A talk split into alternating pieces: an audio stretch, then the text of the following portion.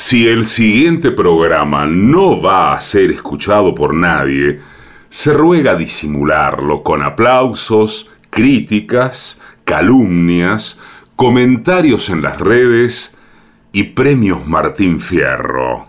AM750 no se complace.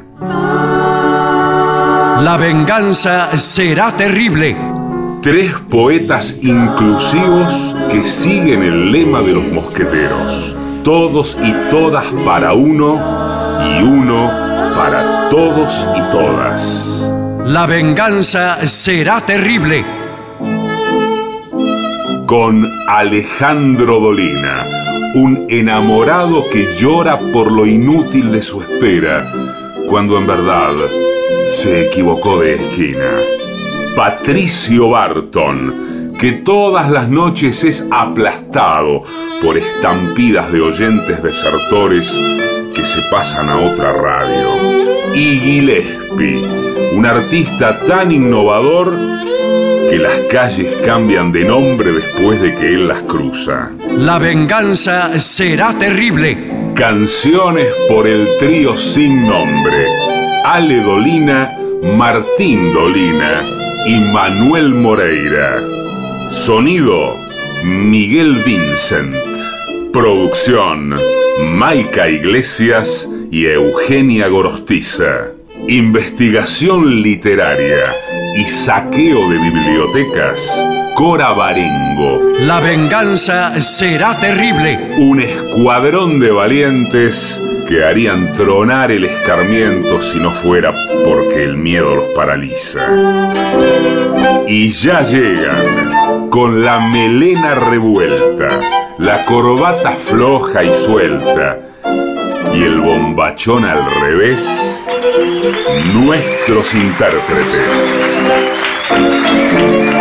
Buenas noches, muy amables, aquí estamos en el teatrito del Caras y Caretas con dos soles de noche que hemos puesto aquí a querosén, señores. Sí, señor. Bien, vamos a decir que esta noche nos acompaña Patricio Barto. Hola, amigo, buenas noches. Es por acá. Y también el artista antes llamado Gillespie.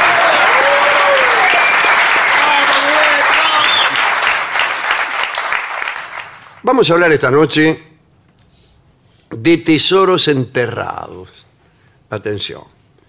Allá por el siglo XVIII había en Alemania un grupo de estafadores que se aprovechaban de la superstición de la gente para venderle de todo. Talismanes, eh, esceni- escenificaban con un poco de formación académica que tenían, unos actos impresionantes en los que recitaban fórmulas mágicas en un lenguaje totalmente incomprensible y para despertar el temor de las personas y mejor engrupirlas, hacían movimientos, actos que luego atribuían a supuestos demonios que ellos tenían bajo su poder. Entonces venían y decían, nosotros tenemos demonios bajo nuestro poder, por una módica suma podemos hacer que esos demonios eh, nos revelen, por ejemplo, qué es lo mejor para hacerle un daño a sus enemigos, para encontrar tesoros, todo eso. Estos hombres también decían haber descubierto ellos mismos tesoros. ¿eh? Y entonces te lo vendían. Decía, "Te- hemos enterrado un tesoro o sabemos en qué lugar están los tesoros, porque los demonios que esconden los tesoros eh, están bajo nuestro poder y nos lo dicen. Eh, bueno, inventaban historias de personas que habían abandonado precipitadamente sus castillos durante una guerra, por ejemplo, y en su huida enterraban sus riquezas. Y decían que ellos tenían datos para encontrar esos tesoros y vendían esos datos. Ahora, usted me dirá, si sabían dónde estaban los tesoros, ¿por qué en vez de venderlos los datos, no lo, no lo desenterraban ellos mismos? Bueno, qué sé yo. bueno. Si todas las personas fueran tan sutiles como usted, no habría mamertos en el mundo. Estos estafadores decían también que eh, en realidad ellos necesitaban un anticipo de dinero para hacer los elementos, para comprar los elementos destinados a hacer los conjuros, para convocar a este o aquel espíritu que era el que te iba a decir dónde estaba. Ya se sabe que los elementos destinados a conjurar espíritus malignos son carísimos. Es muy- ¿Dónde se compran? ¿Qué, qué cosas son? Lo venden estos tipos, Claro, le estos acabo tipos. de decir, señor. Sí, pero eh, ¿qué son esos objetos de...? Bueno, talismanes, básicamente. O andaban, por ejemplo, con la Biblia de, de Weimar de 1505. Todos sabemos que esta Biblia es una edición muy extraña y más poderosa que las otras ediciones. También convocaban a los demonios eh, para preguntarle la ubicación de los tesoros que ellos mismos custodiaban. Hemos dicho que hay demonios que cuidan tesoros. Bueno, sabían a quién convocar, sesiones de espiritismo, qué sé yo, no sé. Y el demonio decía, mire, está en este y en aquel lugar. Después de llevar adelante algunas prácticas extrañas y decir que habían estado en contactos con guardianes infernales, indicaban al interesado, en ese caso usted, eh, el lugar donde, se estaba, donde estaba enterrado el tesoro. Ahora, inmediatamente pues se iban Claro. y lo dejaban a usted buscando el tesoro, pero se iban rápido para no estar presentes. Y claro, sí. Cuando usted, después de un año de cavar hoyos, eh, empezara a sospechar eh, que, que no había nada, que los tesoros no iban a aparecer. Usted, después de cavar un año, agujeros por todos lados, y usted dice, a mí me parece que no hay nada. Es una frase típica Sí, bueno, del desenterrador de tesoros. Cuando empieza sí. a perder la fe, dice, che, me parece que no hay nada acá. Las crónicas dan cuenta de dos breves historias a este respecto. Historias de clientes de, de aquellos embaucadores. Un campesino llamado Hans Strasse eh, fue engañado, pero él nunca se enteró. Él cavó con gran entusiasmo en el lugar indicado durante 15 años, hasta que murió. Uh, No, no hasta que encontró algo, hasta que murió. No encontró nada. Pero él seguía creyendo. Sí. No había nada que eh, lo disuadiera de Era su enorme tenaz. fe. Tanto es así que cuando, un poco antes de morir, le dijo a la mujer, eh, debe seguir cavando aquí, oh mujer, eh, para que la búsqueda continuase aún después de su muerte. Y los nietos de Hans Strasse también cavaron. En total, los integrantes de la familia Strasse hicieron pozos en vano durante 60 años, hasta que ya no había en aquella localidad donde hacer un hoyo Todo poseado ya estaba. por y, y no encontraron nada. Otro caso, había un sembrador llamado Karl Heindal, eh, también fue embaucado por uno de estos grupos y después de un tiempo dice, me engañaron, pero yo voy a seguir buscando igual, porque Claro. eh, era un hombre estúpido. No, era un hombre que tenía mucho entusiasmo. Todos se burlaban de él y decía, eh, soy un obstinado, un verdadero obstinado, y busco tesoros. Y me engañaron, no importa, yo continúo. Y así continuó. ¿Y Nunca encontró? encontró nada. ¿eh? ¿No No, encontró? no encontró nada. Claro, la historia hubiera sido buena Sí. si hubiera encontrado. Lamentablemente no encontró nada. ¿Vio cómo, eh, cómo se arruina una gran película? Sí, sobre todo si usted estuvo dos horas esperando el tesoro. Por ejemplo, usted quiere hacer una película sobre un tipo que es acusado de un crimen que no cometió. Sí. Y a los cinco minutos el tipo demuestra su inocencia. Se arruinó la película. y sí, señor. Ya termina. No, yo, yo no estaba ese día. ¿dónde? no. Y dice, ¿tiene una coartada? ¿Dónde estaba? Sí, estaba en tal lugar, delante de 200 personas. Ah, bueno, dice. Van No, ¿cómo bueno? Tiene Cinco minutos de película y se miran, todo, ¿qué hacemos?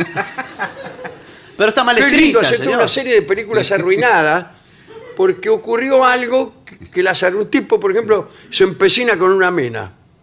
Si yo te- me tengo que casar con esta mina, me tengo que casar, va y le dice, ¿querés casarte conmigo? Bueno, dice la mina. Chao. Terminó ¿Y cómo la sigue? película. Pero no es cine, no, no hay historia, señor, Sí. no hay nada. O, eh, está un tipo, un, un muchacho está enamorado de una chica de otra familia y la familia se odian. Sí. Sí, Y él- está bueno el argumento. Ah, entonces, él la va a buscar y justo está el padre de la Sí. chica y dice, bueno, che, no importa. No, por favor. No, Basta, tan, tanta enemistad, ¿para qué? Cinco minutos. Pero y el Terminó drama. Romeo y Julieta. Romeo y Julieta. Ah, eh, sé que tu familia me odia, pero igual me arriesgo a venir aquí. Es verdad, Ángel de Amor, que en esta apartada orilla viene el viejo Capuleto. Sí. Sí. Eh, eh, dice, ¿qué está haciendo? Y dice, no me importa, dice el tipo, si me matan, pero soy Romeo Montesco. Muy bien. Bueno, dice, ¿qué me importa? Terminemos con tanta enemistad. Dice, eh, ande nomás con la chica. Hasta luego. Me voy a dormir la siesta. no, señor. Terminó, Eso no es terminó. Julieta. Entonces, hay unas tomas de Verona para estirar, ¿no? Sí, sí. Ellos caminando de la mano por Verona, y todo, miren, ¿sabes lo que hace? Están los capuletos sentados en una vereda, Montesco en otra, mira, ¿qué hace?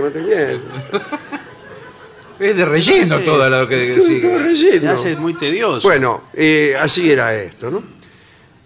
Daré cuenta de un lugar donde sí los tesoros pudieron ser encontrados. Una pequeña localidad francesa que se ha puesto muy de moda por las películas que se han hecho. Es la localidad de Rennes-le-Château, que queda ahí en el sur de Francia. Famosa porque eh, tiene que ver con la leyenda del Cristo en Marsella, con la Pierre de Sion, con una serie de. una sociedad secreta, con un gran maestre, sociedad que detentaba el secreto justamente de la familia que Jesús había creado en Marsella, que no era otra que la de los merovingios, el código da Vinci y todo eso. Pero esta localidad era un lugar donde se encontraron muchos tesoros. Había un señor, Berenguer Saunier, que era párroco, allá por el año, fue párroco entre 1885 y 1917. Y bueno, estaba ahí, lo habían mandado, no por vocación, no tenía mucha vocación de cura, pero lo habían mandado de prepo. Vaya, hágase cura, qué sé yo. Eh, Sonia en realidad era aficionado a la buena vida, a los placeres de la mesa, dice que. Y gracias me causa, ¿no? Los placeres de la mesa. ¿Cuáles serían? No, comer, Sí. calculo. Ah, Y no, no siga con los muebles, ¿no? espero que sí. Dice, tampoco era indiferente a los impulsos del amor carnal. Y llegó ahí a Rennes le Chateau como párroco, o párroco sería mejor todavía.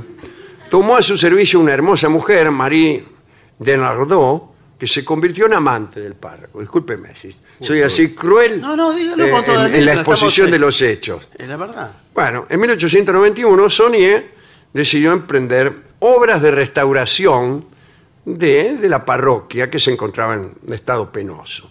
Por ahí Che levantó una losa que había frente no sé dónde, ahí al altar, qué sé yo, y apareció una bolsa llena de monedas de oro. Interesante. Llena, ¿eh? Llena. La losa, en su cara oculta, estaba decorada con un bajo relieve visigótico. Y se trataba, según se cree, de un antiguo tesoro godo de los tiempos del rey Alarico II. Sonier despidió inmediatamente a los albañiles y restó importancia al descubrimiento. Les dijo, oh, qué poca importancia tiene esta bolsa de monedas que acabamos de encontrar, Bueno, es señores increíble, albañiles. El argumento. Y le dijo, tómensela. A partir de entonces, el párroco, el, el párroco sería todavía mejor. Observó una extraña conducta. Comenzó por hacer extenuantes expediciones arqueológicas y un día decidió remover todo el cementerio parroquial. Dice, vamos, vamos a ordenar un poco este cementerio. dijo. mire, mire lo que parece. Y empezó a levantar todas las tumbas. A ver si encontraba alguna otra cosa. Y según parece, encontró más tesoros. Parece que la gente enterraba todos sus tesoros en el cementerio parroquial. Todas las piezas de oro que encontró fueran fundidas para no tener que andar dando explicaciones. Eh, Las fundía, las metía bajo la cama, qué sé yo. Y empezó a edificar un palacio, una torre. En la torre instaló una biblioteca cuyos volúmenes hizo encuadernar lujosamente por un artesano. Eh, la, la- la amante, Marie de Nardot, vestía a la moda de París. Bueno, por lo menos no se gastaba la plata en pavada. Pero sucedió algo. El párroco estaba temeroso de alguna investigación. Pensó, aquí va a venir alguno y va a decir, ¿de dónde la saca este? Lavando ropa no la hizo. Puede ser Eh. un párroco de dinero. buscó otro modo de justificar sus gastos. Pero el modo que encontró también era ilícito. Empezó a vender misas privadas a los ricos de la región y las cobraba mucho. Entonces, cuando le preguntaban de dónde sacaba la guita, decían, le hago misas para los poderosos de la región y de la región les cobro mucho. Ilícito, le decían todo. Y al final lo mandaron en cana. Por eso. Por eso. Pero poco lo mandaron en cana, un año. Y bueno, Dijo el tipo, estuve fenómeno. Claro, porque voy todavía- un año en cana, cuando salgo agarro otra vez todo el, el- el oro que tengo escondido abajo de la cama y chau. Chau, ¿qué? Estoy saludando, pues señor, No, estamos señor, por favor, con Ariel un tema Tobío que se serio acaba que- de ir. comprometidos Bueno. con la radio. dice, y efectivamente eh, pasó como él decía, quisieron conocer sus recursos, qué sé yo, no solo lo metieron en cana, sino que lo excomulgaron. Para mí era muy mal párroco hasta acá. Para mí sí, para mí Sí, también. sí. Ya tener un amante Mire, mire lo que le pasó. Salió de la cana y parece que no, no le hizo bien la cárcel. Enseguida se murió. Lo liberaron, toleró mal la cana, ¿vio? Sí, bueno, Sí. Eh, ¿Vio cómo es? Y se murió. Y la chica, ¿quién quedó con toda la guita? Ella. La Marie de Nardó. Continuó viviendo con lujo, utilizando la guita que provenía de una cantera inagotable. Eh, eh, y ese es, ese es uno que sí encontró un tesoro. Ahí tiene uno. Ve que usted no quiere, no quiere creer que hay tesoros. No, sí, sí, que yo hay no le dije que no, posibilidad sí. de, de- de encontrar. Es que es como una eh, como un patrón de las historias de tesoros, ¿no? Hay alguien que tiene algo muy costoso y quiere ocultarlo del resto del mundo. Entonces lo entierra, lo esconde. Y Sí. el resto del mundo sabe que puede haber un tesoro, sabe que hay tesoros y no sabe dónde están. Entonces, gente que los entierra y gente que quiere desenterrarlos. Pero en el medio, ¿qué ocurre con mucha frecuencia? La muerte. Se muere el que los enterró y entonces ya nadie lo sabe. Claro. Nadie lo sabe, señor. A lo mejor aquí mismo donde está aquí el señor, Sí, ¿Hay un tesoro? hay un tesoro enterrado por algún viejo portero Sí, puede que ser. enterró un tesoro ahí y después se murió y no le dijo nada a nadie. ¿Vio cómo son los porteros que no le dicen nada a nadie? No, pero señor. Y, y ahí quedó, esperando que alguien venga con el, con el mapa. Pero ¿y alguien tiene un mapa o sabe qué? Tienen un pedazo de un mapa, ¿vio? Uno tiene un La- pedazo y otro... Y otro tiene otro. Esa es la película que estamos haciendo con Campanella. Sí. Eh, se llama El pedazo de un mapa. Bueno, O El pedazo. No, no, mejor ponga abajo de un mapa. Eh, ¿Y cómo termina? Que finalmente Y termina juntan- que al final eh, eh, encuentra, el tipo tiene que recorrer medio mundo para encontrar a un señor que era una especie de finlandés. ¿Un finlandés o una especie? ¿Cómo, eh? Una especie de finlandés, puede ser un dinamarqués, Bueno, no, bueno, entonces es un dinamarqués. son más o menos. Eh, y lo encuentra al final. Y cuando juntan los dos pedazos del Ahí mapa. ¿eh? Ahí se define todo. No, no ¿Por qué? riman. No, entonces no era del mapa. No era, no era el mismo tesoro. Lo juntan así, no pegan ni, ni con cola. Dice Avenida Rivadavia, continúa, dice Mar Báltico. Pero ¿cómo puede ser? Escúcheme, eso es- Se no Ese- engancha esto. y lo- Está bien que es Lo la dieron Avenida vuelta por Rivadavia, todos pero- lados, imagínense, ¿no? es el peor final de película que escuché. Sí, sí, sí. Mala suerte. Y hasta que aparece uno, que es el ayudante, que es un ayudante optimista, ¿no? Sí. Que es Rolón. Otra vez, no, señor. Y dice, bueno, lo importante no es encontrar, lo importante es buscar. Dice sonriendo, y ahí los dos lo matan No. y termina la película. Eh, bueno, me gustó esto, ¿eh? Sí. Eh, sí, sí. Eh, Los piratas, por ejemplo, enterraban los tesoros lejos, demasiado lejos de sus En casas. una isla. Claro, yo si fue- tuviera que enterrar un tesoro, lo entierro en mi casa. ¿Dónde lo voy a enterrar? No, y van a ir a buscar no, ahí. después me olvido, yo qué sé. Pero si sospechan que hay un tesoro, lo van a buscar en ¿Qué su van a casa. buscar? Pero como ellos estaban en tránsito permanente, porque el pirata ¿dónde trabaja? Arriba de un barco. Claro. Eh, pasaban por una isla, dejaban el tesoro ahí para venir a buscarlo No después. tiene casa el pirata. Claro. No tiene casa. Mire que yo conozco un par que sí, ¿eh? Eh, sí. Cállese, señor, por favor.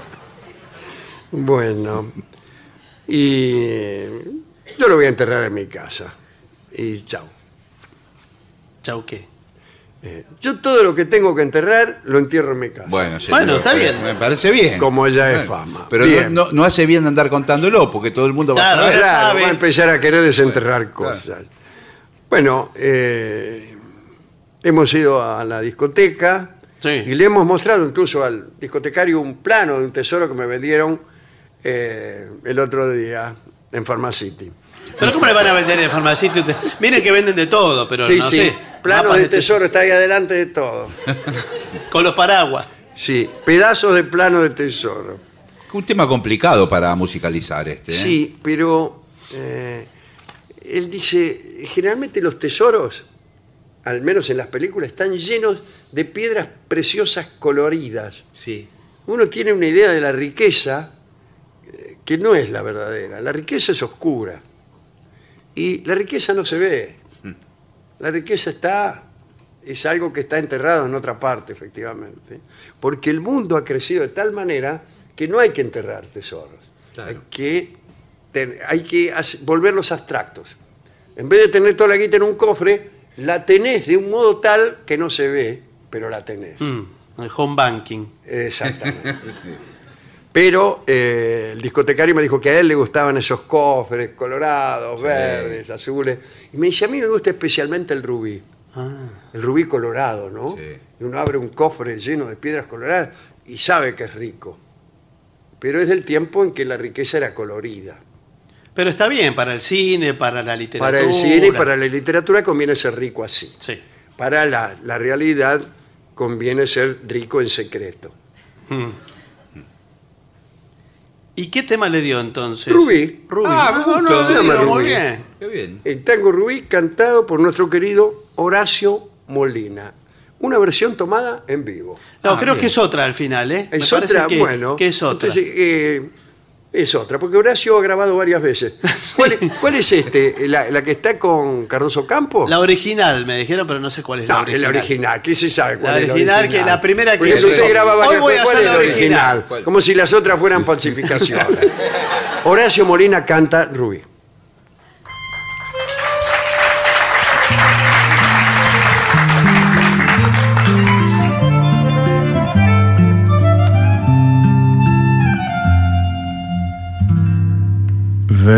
Te vayas, que apuro de ir saliendo. Aquí el ambiente es tibio y afuera está lloviendo. Ya te he devuelto tus cartas, tus retratos. Charlemos otro rato total, después te vas. Ya nada tuyo me queda al separarnos. Cruel la despedida y triste el distanciarnos hoy. Ven, no lloremos, que las lágrimas conmueven y nada debe detener tu decisión. Rubí, acuérdate de mí. No imploro tu perdón, más de tu corazón. No me arrojes, Rubí.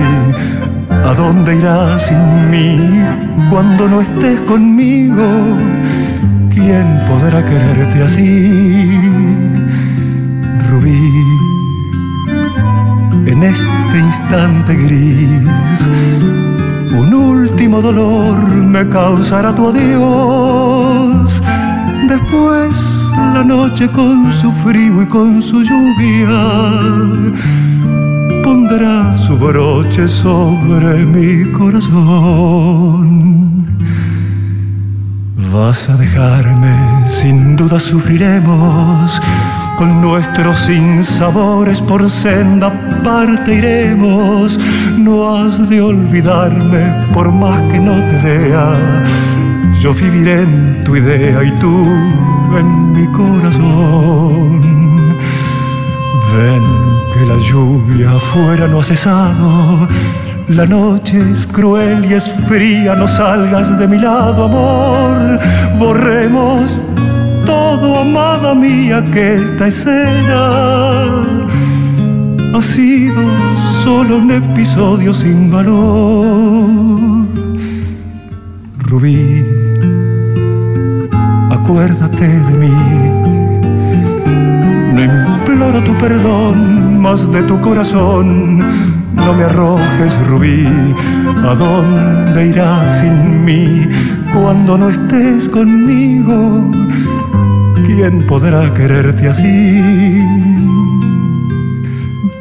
Rubí, en este instante gris, un último dolor me causará tu adiós. Después, la noche con su frío y con su lluvia pondrá su broche sobre mi corazón. Era Horacio Molina, en La venganza será terrible, Rubí. ADUNLAM, la Asociación de los Docentes de la Universidad Nacional de La Matanza. Una organización creada con un solo y claro compromiso, defender la Universidad Nacional, pública, gratuita y de calidad.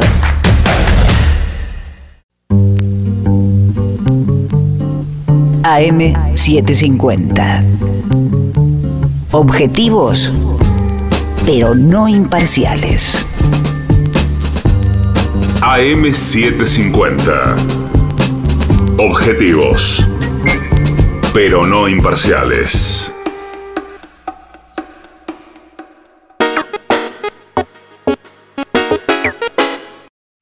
¿Usted sabe cuál es la mejor manera de revivir nuestros mejores momentos? Esta. La venganza de los lunes. El eterno retorno de lo terrible. El único programa que se enorgullece de parecerse a sí mismo. Pero no.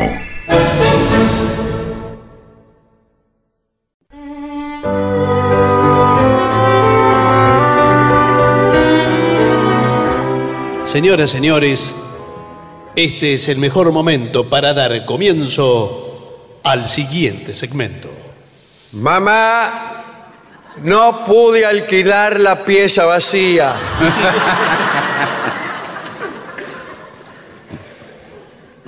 y ahora quiero ganar dinero en la playa.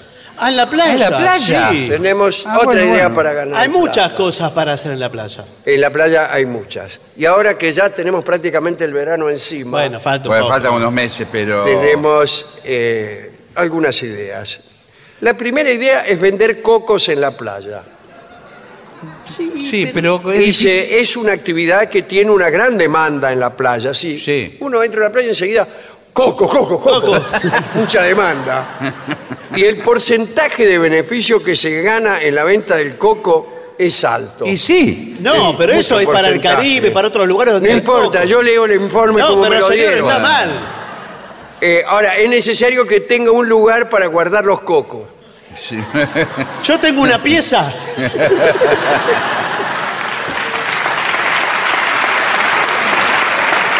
Va a tener que echarlo a Rolón.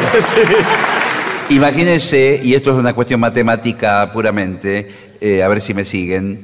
eh, uno vende una gaseosa. La gaseosa eh, está el plástico, adentro líquido, le ponen una tapa, un camión la lleva. El coco, la planta lo da gratis. Todo ganancia. Pero la planta está en el Caribe, está lejos. de- Bueno, bueno. señor. Tenemos, no, pero. Así no, no va a ir adelante nunca usted. No, pero tenemos eh, de flete Señor, nomás. señor, hay que tener, eh, hay que decir, mucha gente consume el coco natural, pero con el calor, la mayoría de la gente busca los cocos helados. Se Sí. los tantea, a ver si están fríos. Bueno, Tiene un costo mayor para el público. No sé, porque, ¿Cuánto eh, se puede vender un coco? Es caro, acá, acá es caro. sí, para mí es una fruta exótica, hoy por hoy el coco. Ah, sí. Eh, yo creo que mínimo entre 45 pesos y 60. No es más Se- caro. El coco se corta por la mitad y le pone una pajita y ya está. Sí, sí. O le tiene que hacer Porque un adentro, adentro tiene leche. Claro, la leche de coco. Claro. No me gusta. Eh, jugo en la playa tampoco. Bueno, es más o menos lo mismo. Es los más li- o menos lo mismo. los licuados, pero ¿dónde enchufa la Eh, licuadora? Pero eh, a mí lo que me gusta es montar, montar en el sentido Sí, de sí, armar. sí, claro, Sí. claro, claro, claro. Porque dice montar un kiosco, no quiere decir que usted se, ru- No, se señor. suba arriba del mostrador. Bien, no. Eh, un kiosco, Sí. La hay, hay que hacer una gran inversión. ¿Por Para- qué? Eh, Eh, porque a mí me gustaría un maxi kiosco. la Ah, bueno, eso Ah. sí, pero un kiosco normal son cu- cuatro chapas y un techo. ¿Cómo? Eh, no, Bueno, no. sí, y, y un agujero para atender. ¿Sabe qué? No, puede ser un kiosco también o un comedero, también como una, un bar. Vamos. Sí, un bar, un bar, un bar, un bar, un bar. Ya que estamos, hagamos Un bar, un un bar Tiene un nombre eso en la playa. Sí, un parador. Un parador. Un parador. Un eso. parador. Un parador. Sí. Pero el parador ofrece muchos servicios. ¿eh? Mucho Bueno, servicio. por eso se ah, ponen unas maderas donde- para que la gente se siente arriba. Sí. Eh, ponen wifi y la gente puede estar con la computadora. Baño. Bueno, Un baño, baño. sí. Y el baño ya le aclara, ¿no? Sí. Le pone un cartel y dice, mire, perdón, le pone el cartel que da, perdón, el baño es solamente para los clientes. ¿Y pero Y cómo bueno, saben la playa? Firmado eh, la administración. Pero no firme Sí, nada. En tal caso, eh, le Firmado Gillespie. No, no firma. Bueno, firmado un amigo. ¿Por qué va a poner un amigo? Pero para no, para no delatar escúcheme. quién es usted. Eh, Viene toda la gente, toda la gente es igual en la playa, con una malla, un short de baño, las mujeres con bikini. ¿Cómo sabe uno cuál es cliente y cuál no para que entre al Ah, baño? No, sí. le ponen Eh, el ¿sabe? sí. El primer problema que tiene el cliente es que no encuentra nunca al mozo. Porque el mozo también está, ¿Por qué está está así? con, con una bikini, ponele, o, o con un eh, short. No, Dice, ¿sabe? mozo, mozo, y es otro tipo. Yo no soy el mozo. ¿Sabe lo que le ponen a los tipos eh, ¿Qué? que van hacia la playa? ¿Qué? Eh, una pulsera. ¿Al Ah, mozo? qué bien. No, no, a ¿Qué los dice, qué clientes dice? Mozo. del parador. ¿Usted es de, usted es del sector celeste? Ah, sí, sí. Pulsera celeste. ¿Usted es del sector amarillo? Sí. Pulsera verde. Claro. Y así. Y si te agarran, ponele, ¿cuál es el sector el mejor? ¿El verde o el amarillo? No, el- O es de caprichoso que usted lo pone. ¿no? No, el, Tiene que haber uno caro. Está Sí, el, el- el rojo. Bueno, yo paro todo- todos los años con mi familia. Sí. El sector amarillo para mí es el mejor, ¿eh? por la vista que Claro. tiene al mar. Pero y- se le meten muchos con la pulsera verde, Eh, que es más barato el verde. Bueno, el verde es más y viene barato. gente, yo eh, llamo siempre a los patos Vica. yo llamo al digo, bañero. Échemelo a este. Ah, bueno. Que sea un niño, ¿eh? no, pero si el niño no sabe distinguir por ahí Y el bueno, entonces, lugar, ¿para qué le pone pulsera, señor? Si no sabe distinguir. para que sepan los papás. Dice, dónde cuidado, puede ofrecer platos típicos de la playa, tales como peces, cangrejos. Pescado, Ah, una hamburguesa de cangrejo. Sí. Pero- Un sándwich de cangrejo. Un sándwich de cangrejo. Sí, vuelta y Buenas vuelta. tardes. Me hace un sándwich de cangrejo eh, con No. El, can- no, no, el cangrejo y se chupa, ¿no? Sí, sí. Digamos. No, ese es el coco. No, no. El cangrejo solamente se come. ¿Vio cómo es el cangrejo? Que tiene un enorme caparazón Sí. y unas piernas muy delgadas que parece una araña y dos tenazas. Sí. Se me hace agua la boca. Bueno. se come la carne de las tenazas. Solo las tenazas, no se come, de, eh, digamos, la cosa. La Me parte de adentro. Claro, lo me- central. La tortuga, Me digamos. parece que no, porque adentro tiene órganos, vísceras. Y eso se come. Bueno, es buenas tardes. Sí, buenas tardes. Ahí está el gusto, ¿eh? El Sí. verdadero comedor de cangrejos eh, se, se mancha los órganos. Los órganos. Pero crudos se los come. Los pulmones de Hay cangrejo. gente que se los come crudos, como las almejas. Bueno, ¿Nunca claro. gente que se come las Sí, almejas sí. crudas? Que le, le sacan, por supuesto, la caparazón. Sí, sí, es cierto. Le echan un poco de limón. Sí, ahí nomás. ¿ve? De esta manera, como yo. Sí. Y después se las come. Bueno, se las porque el- come el- y, y- y se guarda la caparazón en el bolsillo. ¿Pero para qué? ¿En qué ¿Cómo bolsillo para, que- se para no ca- tirarla ahí? Si está en malla el tipo en la playa, ¿en qué bolsillo Bueno, no tiene? importa. Les cuento una cosa. El limón tiene características de cocción. Y esto pregunten en Perú, todo el mundo lo sabe. El ceviche se hace ¿No con hay algo limón. más cercano para preguntar? Porque Bueno. ya lo sabemos. Con el cangrejo lo mismo. El comedor de cangrejos, Sí. así, eh, natural, Sí. va con un limón en el bolsillo. ¿no? Eh, por ahí agarra un cangrejo, Sí. y lo agarra y le echa limón ¿Qué? y se lo come.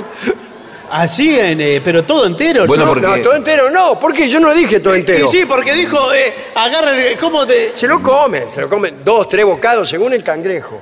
Tiene un cangrejo de 8 kilos, no se lo va a comer un bocado, señor. Pero un cangrejito chiquito así, Bueno, porque además los moluscos y bivalvos. eh, Sí, qué arquero, ¿eh? el flaco Vivaldo.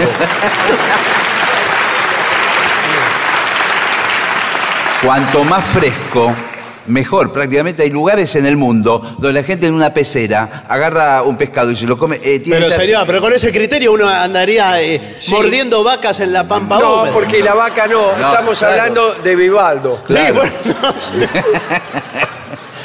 Ahora. Una eh, casa es Vivaldo y otra es una. No, estamos hablando de los cangrejos. Eh, eh, cuanto más fresco, dice el señor, mejor. Claro. no, eso es verdad, porque vio que le, le dan a veces a elegir Eh, hay que vivos. elegir el cangrejo joven. Sí, Ah, sí, vos, sí. eh, Cuando elegís un, un cangrejo viejo, Sí. ¿Y cómo lo reconoce el cangrejo viejo? porque caminan para atrás. Es cierto lo que dice el señor, ¿eh? evidentemente sabe del tema. Claro. Ajá. Eh, cuanto, Nosotros, cuando eh, eh, en mi época de comedor de cangrejos, le arrancamos las pinzas para limpiarnos los dientes. Pero qué crueldad, porque no le vuelven Después de a crecer. comerlo, primero Claro, comerlo, claro. después le arrancamos la pinza. ¿Qué se tapa como un escarbadiente? No Sí, es eso, señor. éramos educados, señor. Vida al aire libre, muy bien. Sí. Eh, pero lo cortés no quita lo valiente. Punto. Pero a mí me habían dicho que el cangrejo se comía como, eh, como el mate. Eh, con bombilla. No, no, como- Con una bo- Hay gente que sí va a la playa con una bombilla, le agarra el cangrejo, ¡pum! lo, ensarta, el cangrejo queda así, ¿no?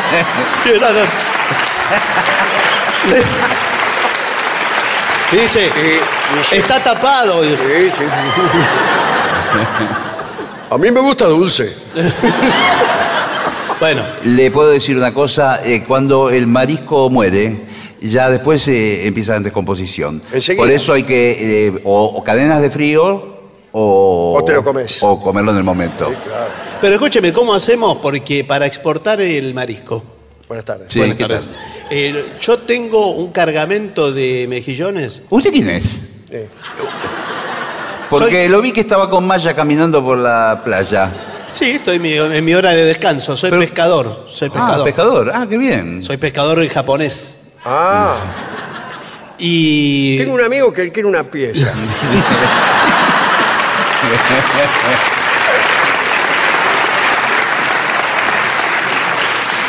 Y tengo ahí eh, ociosas. ¿Cómo? Eh, Usted siempre tiene cosas ociosas. Una pieza, antes tenía una pieza ociosa, ahora ¿qué? ¿quién es la que no está haciendo nada? tengo unas toneladas de mejillones. Ah, sí. Los melejillones son ociosos Sí, en general. Usted lo ve que están ahí, no están haciendo nunca nada. Nada útil, por lo menos. Bueno, me dicen que me dicen la cadena de frío, la cadena de frío, cuidado con la cadena de frío. y la cadena de frío. sí. Y ahora tengo un problema, porque no, no, no- no me puedo comer todo eso. Quiero llevar a Japón. Claro. Eh, ¿Cómo hago? No sé si ustedes quieren comprar parte de- del Eh, cargamento. Tengo un No, nosotros acá tenemos el parador, podríamos comprar Claro, para alguno. cocinar Todo acá. fresco, Para todo fresco. vender, Claro. sí, por hoy por lo menos, ¿no? Sí. Pero tendríamos que arreglarlo hoy esto. Sí, sí. Y sí. Porque, mire, ahí está toda la gente esperando. Mire todo lo que es la Esperando gente que- mucho- hay Por- muchos pedidos de mejillones. Buenas tardes. Sí, buenas tardes. ¿Qué, quiere? ¿Qué tal? ¿Qué tal? ¿Quién es usted? Me llamo Marta. Es una señora. Es una señora. Soy una mujer, estoy tapada con los anteojos por ¿Está el viento. atendida la señora? Eh, me dijeron que me dijeron que vendía. Yo estoy muy tentada de comer mejillones, mariscos. Ha Me- llegado- Me, dijeron que el lugar ideal es este. ¿eh? Es este. Espere un momento, señora, Sí, que enseguida la atendemos. Eh, A esa mujer le podemos sacar mucho dinero. Pero si no, todavía no pudimos cocinar nada. Eh, Bueno, Estamos pero- con el hombre acá que no nos vendió ni lo Arreglemos rápidamente con este tipo. Bueno, porque bueno. oí decir que esta mujer pagaría cualquier dinero. por Bueno, está en el sector verde, donde está lo de... claro, claro. Es el amarillo, ¿eh? El- Preguntémosle, El verde. preguntémosle, señora, ¿es verdad que usted pagaría cualquier dinero por un mejillón? Imag- imagínense que soy una de las empresarias más importantes, viuda de un empresario muy importante del país. Gracias, señor. Lo dicho. ¿Has escuchado lo que dijo esa mujer? No, no, sí, aparte es viuda. Claro. Arreglemos. ¿Cuánto quiere por esos Mejillones. pobres mejillones? Pobres no, todo, todo fresco. ¿Cuánto quiere?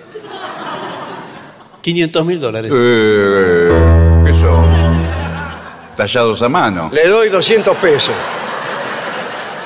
200 pesos. Sí, 200 pesos. No conocer yo moneda muy bien de aquí. ¡Epa! 200 pesos. ¿Ve este chino que hay aquí? es roca.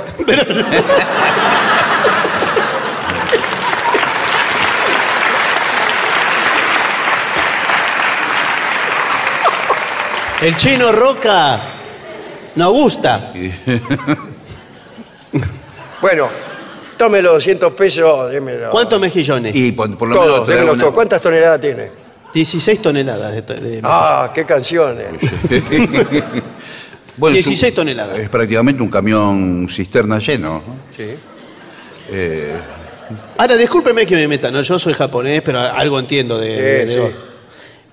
Para esta señora, todavía no entró nadie, so- está solo esta señora. Perdón, me van a señora, atender... nosotros nunca le hablamos de esa. de Pero si ninguna yo le hablo a la señora. ¿Qué programa está escuchando usted?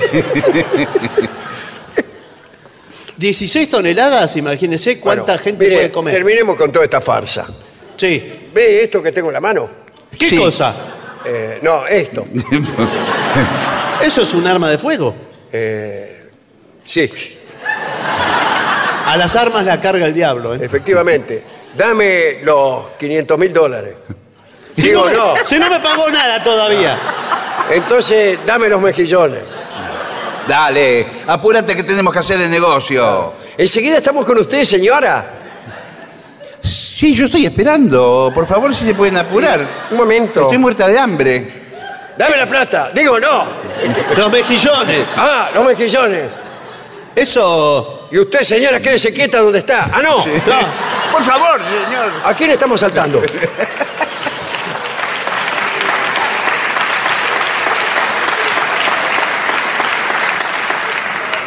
Eso en, en país mío, no entender. Vamos, que no entender. Esto no, pero esto.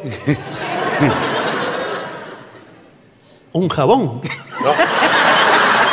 Un jabón, pero con forma de pistola. Me entrego. Haces bien. Para que se lo voy a devolver a mi novia.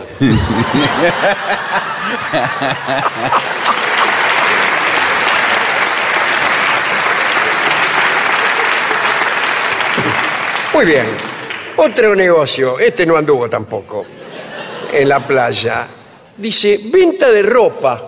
Ah, Sí, bueno, venta de claro. ropa. Los famosos pareos. Los pareos, toda ropa. Que son, en verdad, no ¿Cómo? ropa. ¿Qué, pero, eh, Es tela. ¿Ropa qué? Porque un traje no te lo vas a comprar en la playa. No, un traje no. es un ro- tipo, eh, trajes, trajes. A ver, dice que me lo pruebo. No, No, no, él le tiene que tomar de la sisa y todo eso. no. eh, ¿Qué es la ropa sisa? de playa. Sí, ropa de playa, eh, pareos, pañuelos. Que es lo mismo que el pareo, pero más chico. Bueno, pero más eh, El pareo le viene con. eh, tiene motivos de, eh, de la India. sí. O también tiene aves. Generalmente es de tela muy liviana. Sí, tiene que ser liviano, no puede ser de lona. Un- Claro, pareo. de lona de catre. No, no me gusta tampoco. Bueno. Y sabe servicios. Un momento. Servi- primer servicio elemental, por ejemplo, eh, paso bronceador. Bueno, me gusta. Eh, sí, en crema. Ten cremo. Claro. Y el tipo para allá. Tiene que ser un tipo un poco exótico también, ¿no? Tipo así que. Sí. Tipo masaje. Al mismo tiempo, Claro, te claro, pasamos claro. el bronceador y te damos un masaje, como de. mas- masaje tailandés, ponele. Sí, muy bien. Entonces viene, tiene un tipo que se la va de tailandés. Sí, sí, bueno. El chino venite, pero la va de tailandés. Eh, viene, te pone la mano de acá, qué sé yo, 600 pesos. Pero para eh, el bronceador lo pongo yo o lo trae usted. Eh, gentileza de la casa. Ah, bueno. Tenemos bronceador. eh, El bronceador, ¿cuánto puede valer? ¿Qué? Die- 10 pesos. Aparte, No, no, tiene- aparte, quién sabe si es bronceador o no. Después, eh, Claro. el sol quema igual. Pero tiene pantalla. ¿Tiene pantalla? Eh, ¿Para qué? ¿Tiene calor? No, señor. Pantalla para el protector hay una solar. pantalla de regalo. Tintolería. No. No me gusta tampoco. Tatuaje.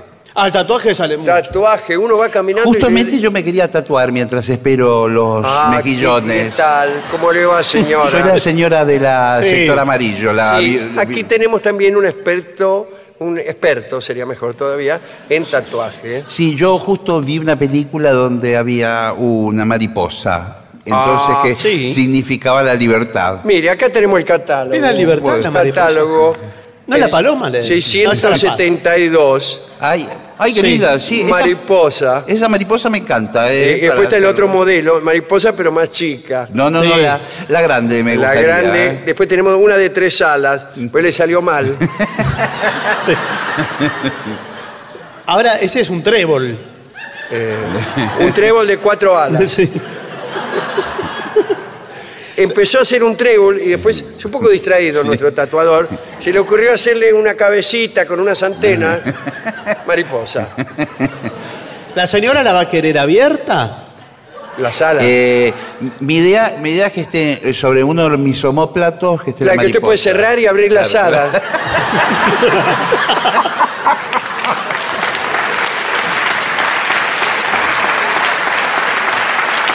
Con una... eh, es el signo de la libertad, porque enviudé. Eh, Sí. Sí. Y, a- y aparte poner abajo una leyenda. ¿Y cómo Una- es el la signo? leyenda del Urutaú, ¿qué le parece? Lugar hay. Claro. Por Sí, favor, señor, le que me podemos- No, no, digo. Le podemos escribir el Martín Fierro entero. si Por favor, que... Eh, una frase que leí en un libro. ¿Qué frase quiere que le tatuemos? Seguir, seguir el camino. Seguid el camino. ¿Y esa sola la frase?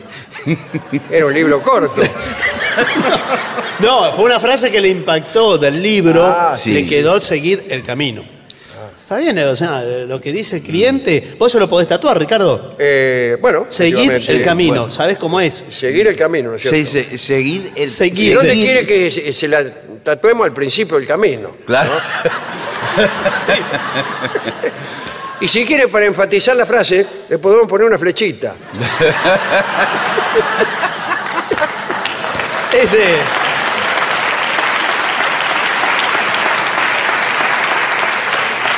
Tenemos también, eh, tenemos también muchos eh, motivos deportivos. La gente está muy... Sí, bueno. cae con el fútbol. La cara de Messi. La cara Lo de piden Messi. Todos, los Sí. chicos Es que, piden. ¿dónde- dónde- mira, en cualquier lado queda bien la cara de Messi. Sí, Sí. Imagínese una cara de Messi y después imagínese un lugar cualquiera del cuerpo. Queda bien. Sí, sí. eh. Por eso el secreto del triunfo de Messi, que es una cara que le queda bien en cualquier lugar tatuársela. En cambio hay otros que no. No, bueno. y después los escudos de fútbol, los Sí. distintos Bueno, escudos. pero para una dama, no sé, porque usted pone seguid el camino y Bueno, el escudo de, no sé. Tatuaje al paso en la playa, fenómeno. Funciona. Sí. Para mí sí. Ese- ese es un- Igual cuidado con el sol, porque vio que le dicen que no se puede exponer al sol cuando una vez que le hacen el Pero tatuaje. eso, el cuidado lo tienen que tener los clientes. Bueno, sí, pero se va Nosotros queremos hacer plata, lo único que queremos hacer.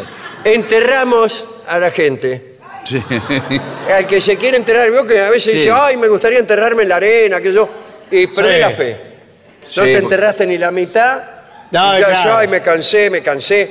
O te empiezan a enterrar unos amigos. Sí, pero con la mano. Con la mano. A mí que me entierren con la mano, no.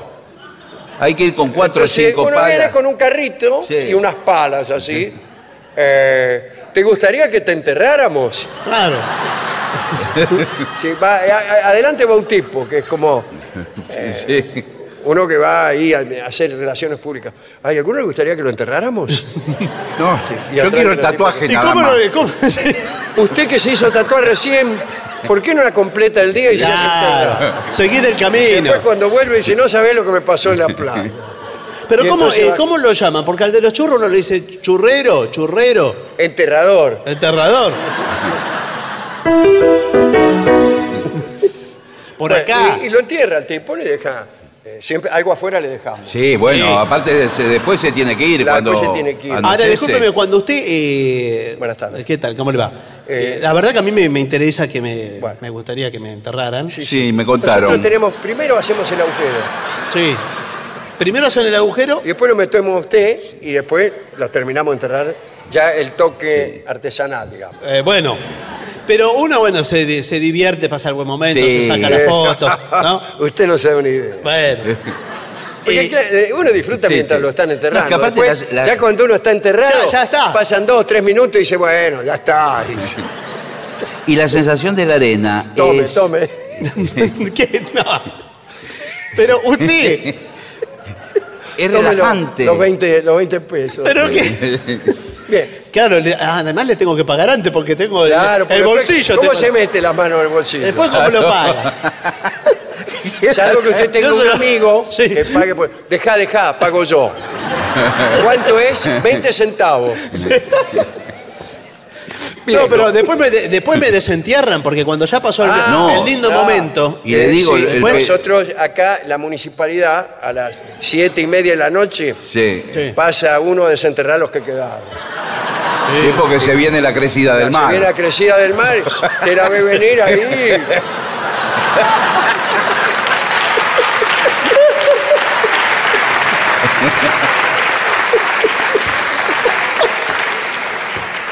Bueno, eh, porque usted sabe también cómo son los chicos en la playa, que porque lo ven a uno más grande que ellos, uno no tiene derecho a divertirse, piensa en ellos. Claro, Y se refiere a burlan, los jóvenes. se burlan del enterrado.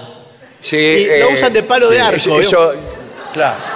La cabeza de un lado y un No, buzo y a del veces otro. le, le- le ponen un gorro arriba a la cabeza. Sí. Y ahí es cuando se lo olvidan, porque pasa Claro. el tipo de la municipalidad y no lo ve. Eh, claro, no. Me lo ve tapar con un balde, ponele. Ah, bueno. Nosotros igual tenemos orden de levantar todos los Sí. baldes a ver qué hay abajo. Eh, sí, tiene que mirar. Tiene que mirar porque en la playa. Bueno, esa es otra cosa, enterrar. Ese es un lindo emprendimiento para hacer, ¿eh? Último emprendimiento. ¿Y qué más? puede- Bueno, el bañero hay que, hay que Bueno, estudiar para hacer eh, guardavidas. Yo sé que puede sonar exótico, pero una peluquería con barbería. Peluquería, barbería. Peluquería. Barbería, ahora que todos los hombres usan esas barbas largas. Claro. Sí, para le cortar la- recorta la barba, le corta el pelo. Mismo ni siquiera tiene que barrer. Porque el pelo se mezcla con la arena. No, pero eso es ya ni, ni te das cuenta. En esta playa hay más pelo que arena. Sí, claro. Sí, yo cuando salgo a la calle después me, me sacudo las patas Sí. y un montón de, de pelo. Sale todo Entre la- los dedos. A veces llego al hotel y me baño y son todos pelos, pelos de la playa por las peluquerías que hay. Claro, porque en vez, em, ya se aprovecha el tiempo, que ya las vacaciones son cada vez más Claro, cortas. Sí, Eh, sí. tres días, un día. No, además que eh, uno cuando está de vacaciones Ah, sí. eh, se quiere hacer algo distinto. Yo me Por- quiero hacer un corte como los jugadores de fútbol. ¿Sabe que nosotros aprovechamos con los muchachos que se fueron recién, los Sí. que lo entierran, le dejan la cabeza afuera? Aprovechamos y le cortamos el pelo. Pero no soy yo, le dice el tipo. Bueno, ¿y qué va a hacer? Sí, me voy a cortar, pero me Bueno. quiero. de- eh, ¿Vio que le hacen dibujos en la cabeza? ¿Cómo hacen? Nunca que- vi eso. Cortan. eh, ¿No vieron los jugadores de fútbol? Tiene todos un dibujo, un- una Ah, pero son línea, un jugadores coso. de fútbol, qué sé yo, como, como es la vida de una persona así. Pero ¿cómo, señor? Les hacen diseños raros. ¿vio? Bueno, En le podemos hacer un dibujo, no hay ningún Sí, problema. claro, o un claro. tatuaje si querés. Eh, en la mire, cabeza. Tiene ahí un. ¿Qué es? una mariposa. Pero tiene tres alas. Sí, porque... Después le explico. bueno, extraordinario. Yo creo que el que no se hace rico en la No, es playa verdad. Es porque, Es porque no quiere. Es porque, Es porque no quiere. Mire todas las cosas que. Así que ahora vamos a sa- sacudir Todos la los arena, pelos. los pelos y pausa.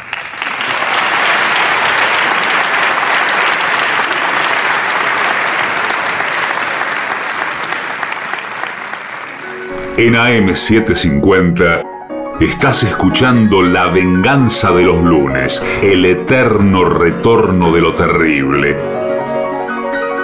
Un programa como los de antes, pero no.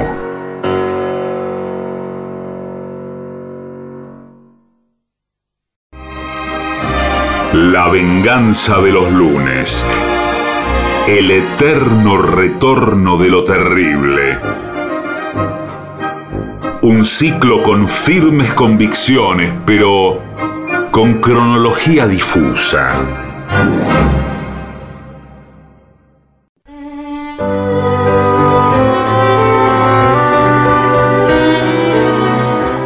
Señoras, señores, este es el mejor momento para dar comienzo al siguiente segmento.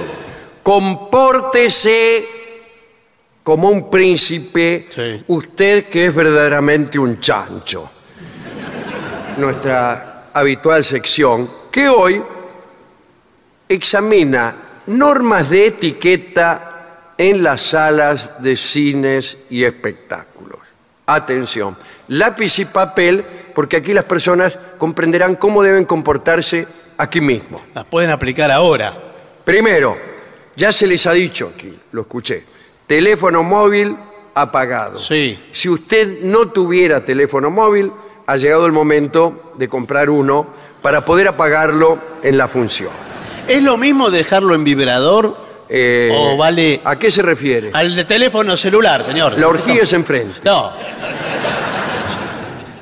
Eh, si usted se lo olvidó prendido y suena, ¿Qué no pasa? atienda. Salga sigue inmediatamente sonando. de la sala a la gran carrera. pero tiene que pedir permiso, permiso, permiso, permiso, permiso, permiso. sale. Es mucho mejor que si. Ah, eh, Raúl, ¿qué hace? No, bueno, no, no. ¿A qué no sabe dónde estoy?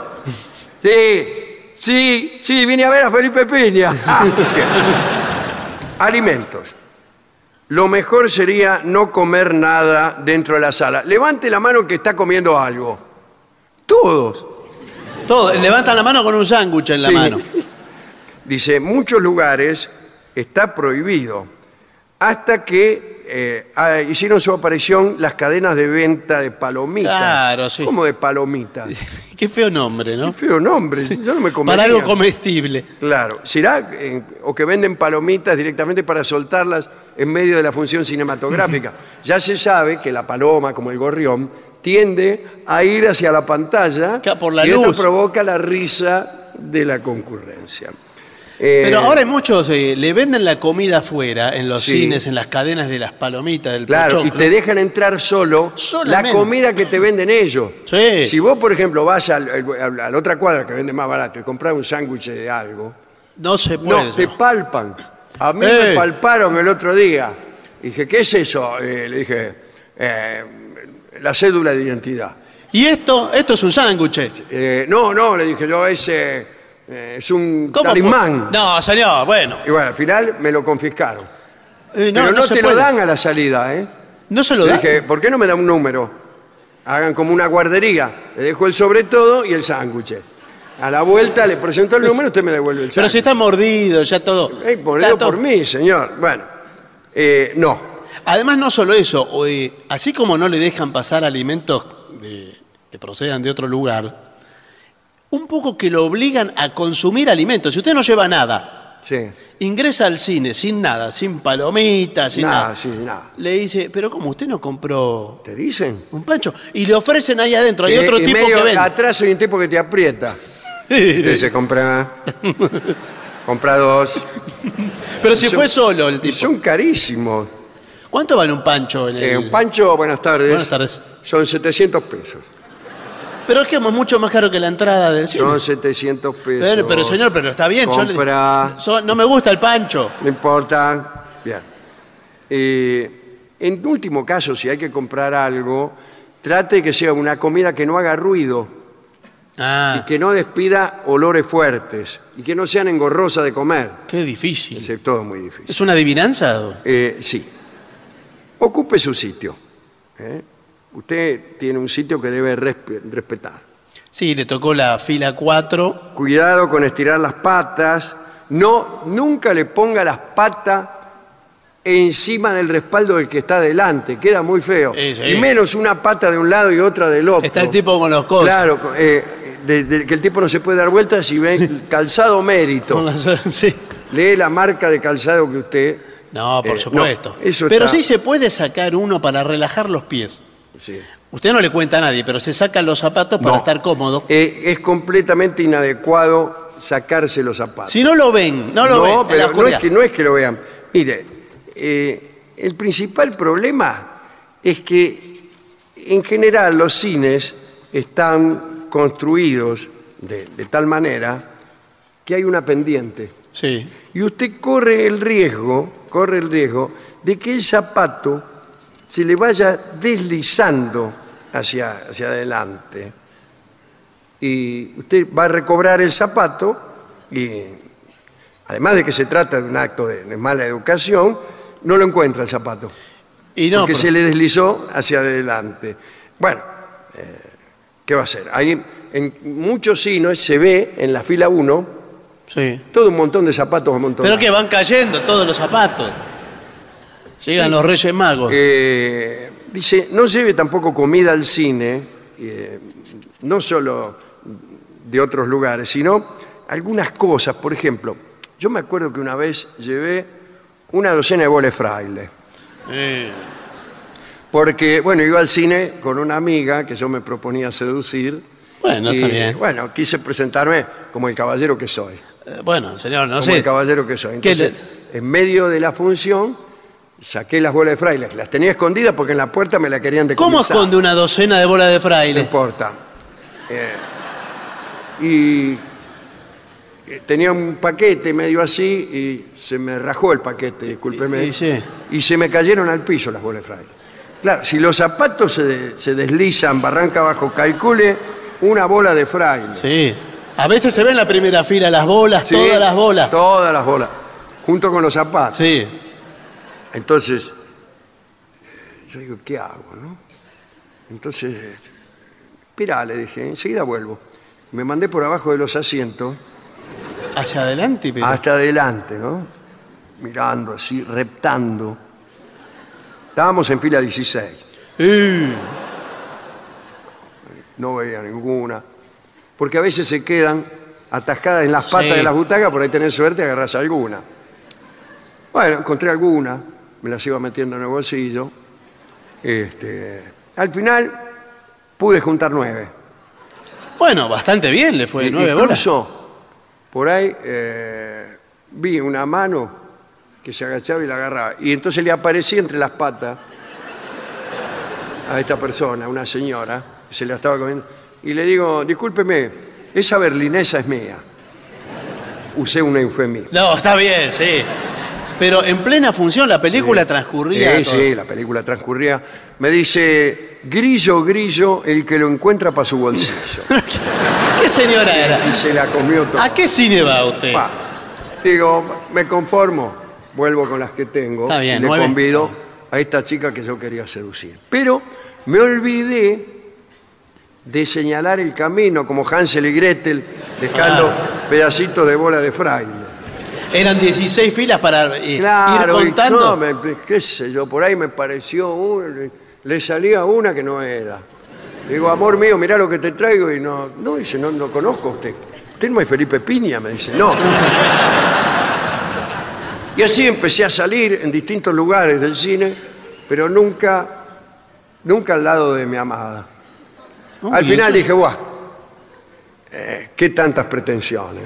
No, pretensiones no, eso Y es su salí novia. al lado de una, estaba ahí, digo, usted no me conoce. Eh, le digo, pero tome. ¿Qué, las bolas de Saqué del bolsillo una bola de fraile un poco llena de pelusa, sí. que había rodado por todo el cine. Y la mina la agarró y le dice, usted es un caballero, me dice, mientras empieza de- a desprenderse el vestido. Es raro lo que dice usted.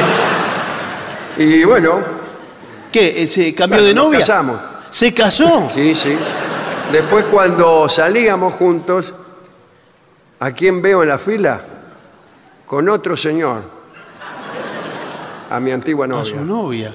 Que me miró con cara eh, como me cansé de esperarte. Y bueno, ¿qué le parece? Y yo la miré con cara de eh, te busqué pero no te encontré, así que ¿Cómo es la cara? ahora, ahora estoy viviendo otra vida.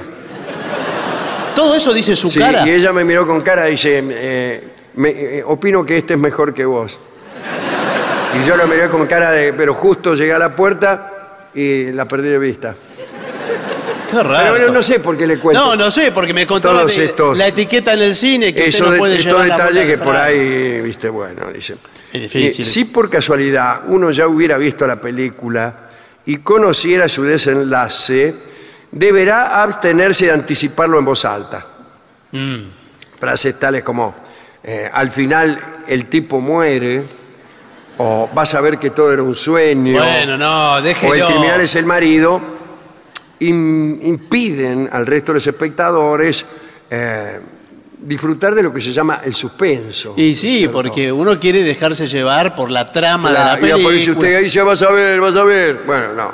Tampoco se puede comentar el currículum del actor, ¿no? Veo que hay algunos que dicen, este trabajó en esa. Sí, ¿te acordás? que, que- Ay, ¿cómo se llama? ¿Cómo que se llama Ay, este? grita y están todos.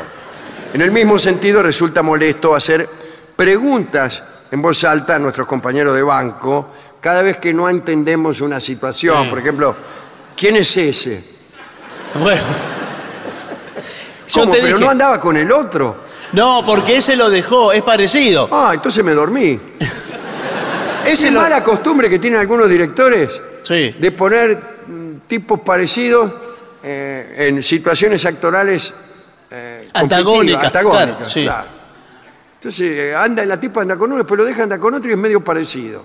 Claro, tiene bigote, es morocho como el otro. Ahora son todos parecidos. En el cine argentino son todos tipos pelo más o menos corto, barba, bigote. Todos los actores. Todos son así. Bien. Eh, no era que andaba con el otro. Bueno, todas esas preguntas no se pueden hacer. Eh, dice, cuidado con esto. Yo no sé si contarlo, Dígalo, pero... dígalo, dígalo. Bueno, si uno asiste al cine con su novia o pareja Sí.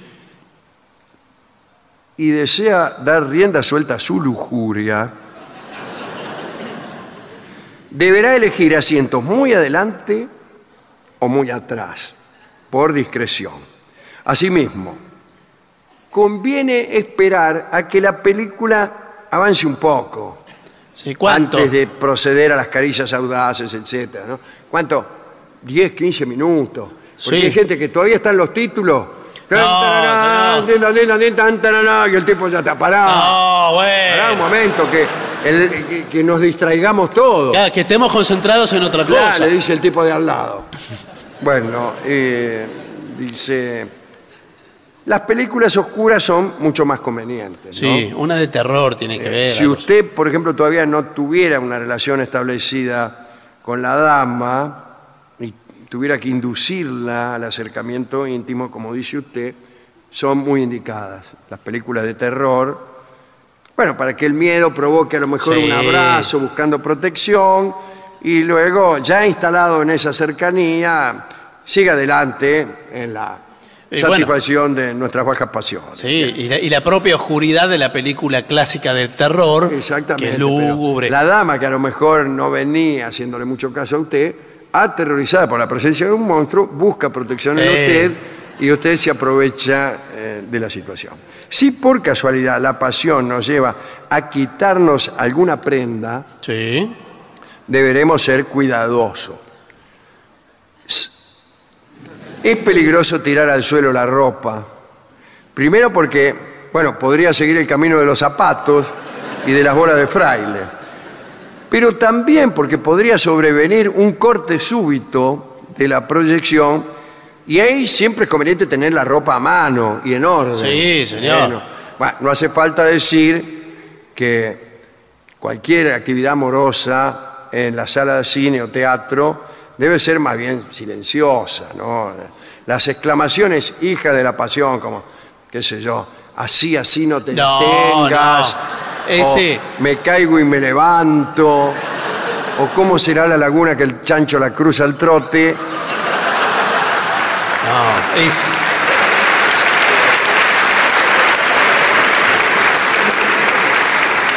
Si durante la película usted tuviera una discusión con su novia, es necesario suspender los agravios hasta egresar de la sala. Es muy difícil interrumpir una discusión. Eh, bueno, pero Porque ya usted la empezó. tiene- La tiene, que interrumpir. Pa, y- para, van, ahí empezó. Pa, pa, para, Eh, ya empezó. Me tenés podrido. Sí.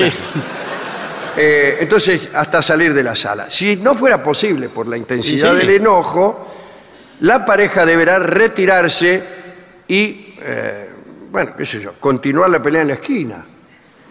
¿Pero qué? Se van a... eh, Peor, porque tiene que pedir permiso. Es mucho trámite salir de la sala y irse peleando, inclusive. No, claro. La tiene Bueno, que suspender directamente. Ahora bien, ante todas estas infracciones que yo le estoy señalando, Sí. ¿Qué debe hacer el, espector- el espectador, el de al lado, el espectador inocente? Claro, ¿no? nosotros. ¿Debe permanecer como si nada? No, dice... "Shh".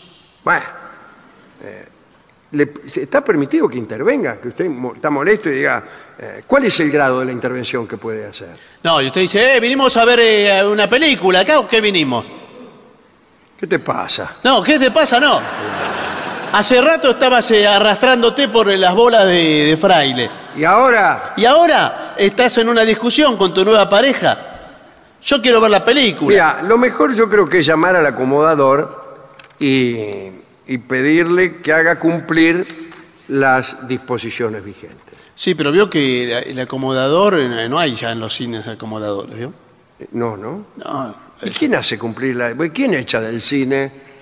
No hay, no hay, porque inclusive el, pro- el que proyecta no es un tipo, es un robot, una máquina. Claro, nadie, no hay nadie. No hay nadie. Dice, ¿y, si- ¿y a quién le da propina entonces? No da más propina. ¿No da más? Se la gasta toda en pancho, Claro. Y Deme 10 pochoclo. centavos de pancho. el aliento.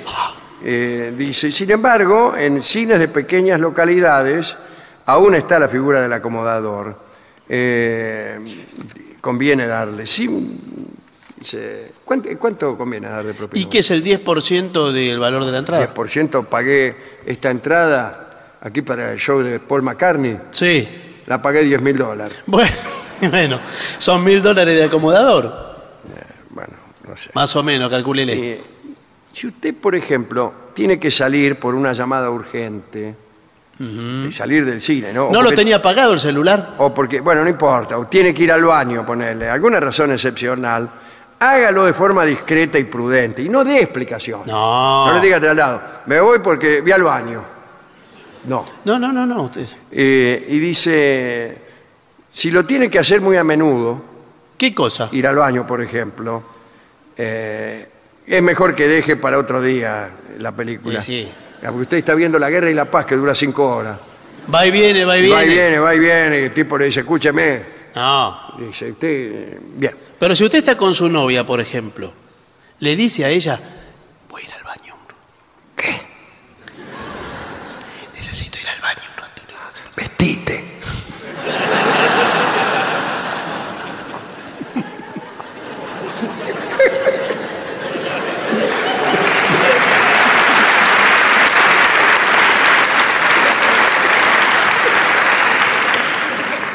Estoy apurado. Eh, una pregunta, ¿no?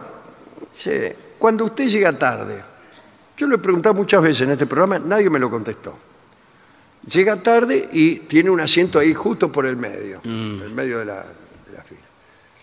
Eh, ¿cómo, ¿Cómo pasa delante de otros espectadores?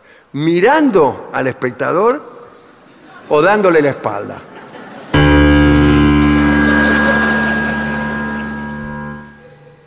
Siempre hacia el poniente, Que vendría a ser el espectador. que viene a ser el espectador. ¿Usted pasa mirando al espectador? Sí, no, sí. yo le doy la espalda. No, pero no Pero puede. ¿sabe qué pasa? Si usted le da la espalda, el, el espectador aprovecha que usted no lo mire. Y hace, Eh, sí, gesto. gesto, le hace- le- lo, lo mira al de la fila de atrás, le hace, o le hace cuernos. No, güey. Yo a veces paso, le doy la espalda, pero por ahí me doy vuelta de golpe Y están lo agarro. Te vi. Le decís. No, usted tiene que ir mirando a los espectadores que va viendo las caritas iluminadas por la pantalla. Claro, eh, sí, sí. y, y dice. No, no le puede preguntar al espectador, ¿cómo va este asunto? No. No, no, no dice nada. Ahora, si usted entra dándole la espalda, corre el riesgo, que hemos señalado muchas veces aquí, de sentársele encima a uno. Usted viene Sí, sí. mirando la película y pasando, pasando, se sienta encima de otro. Y a veces uno está sentado, se te sienta uno encima, bueno, hay que decírselo enseguida. ¿Y cuánto va a demorar? Sí, señor, le dice. sé, pero Le dice. a veces te da no sé qué. Se me sentó, se me sentó encima. Sí, pero decile, decile que Se y pasan 20 segundos, ya no se lo podés decir. Y no, porque. Porque enseguida te va a decir, ¿qué hacemos? Hace cinco minutos que estoy sentado acá, ahora me lo decís. Entonces, déjalo. Se acerencia. Déjalo ahí hasta que termina la película. Trata de Pero no ser lo puedo tener en UPA. lo más asiento que puedas. Claro, uno lo cobija. Claro, tiene así, se queda quieto. Eh, ahora, bueno, si la película es muy, muy de terror, por ejemplo, Sí, sí. Señor. claro, por ahí Sí. eh, no, no es conveniente. No, y además si le ocurre en el teatro, por ejemplo, Sí, sí, que uno eh, termina la función y aplaude. claro. ¿Cómo aplaude? desde No, abajo? y el ¿Usted tipo, hace? imagínese, está sentado arriba y ve que dos manos aparecen de atrás Sí. y se ve a sí mismo aplaudiendo con cuatro manos. Dice, ¿cómo me gusta esta obra? Sí. ¿No ve?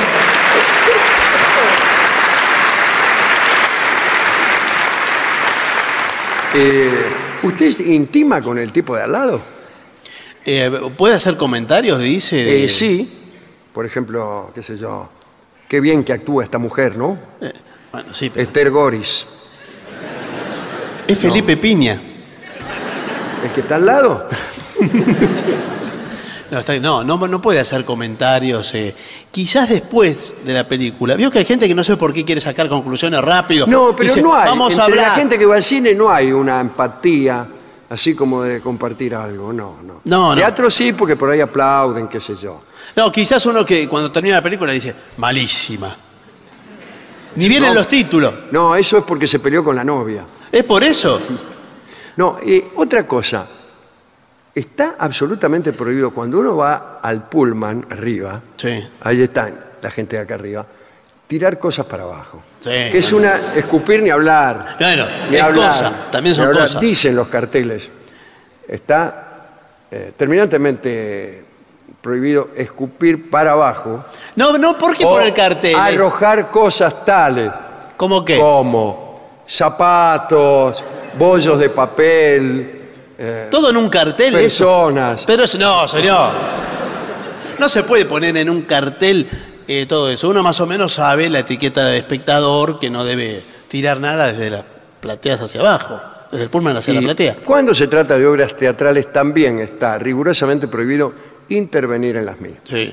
Hay gente que movida quizá por un espíritu de justicia, cuando ve un crimen, una canallada, Hay mucho en el teatro todo el tiempo pasa. prácticamente el teatro es eso, obra de tíos que, que matan a su hermano para usurpar el trono de Dinamarca, pasa todo el tiempo. Sí.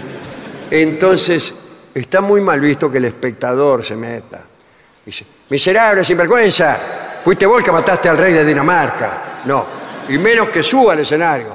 Ahora vas a ver, ¿Qué era de yo sainete? te Era voy a dar, claro, Era de un sainete. un sainete llamado Hamlet. Yo te voy a dar, Pero usted no puede... faltarle respeto a tu madre. Bájese. Bájese, no se puede entender, está en plena obra. ¿Usted quién es? Yo soy Hamlet. Sí, bueno, pero usted no reacciona. No, pero por eso Está su tío que acaba de matar a su padre Sí. y usted como si nada recitando. Pero es que Shakespeare... lo Tengo que intervenir yo, tengo que venir yo. ¿eh? Es que... Vine con mis hijos, ¿eh? Pero está bien, ¿Qué, pero pueden decir mis hijos si yo no me meto a parar esta injusticia, eh? Pero- pero Shakespeare usted que es el hijo no dice nada. Pero- pero Shakespeare y ustedes que están mirando acá no intervienen. Pero no, pero es... Sin vergüenza, torrante. No te Ser voy a dar.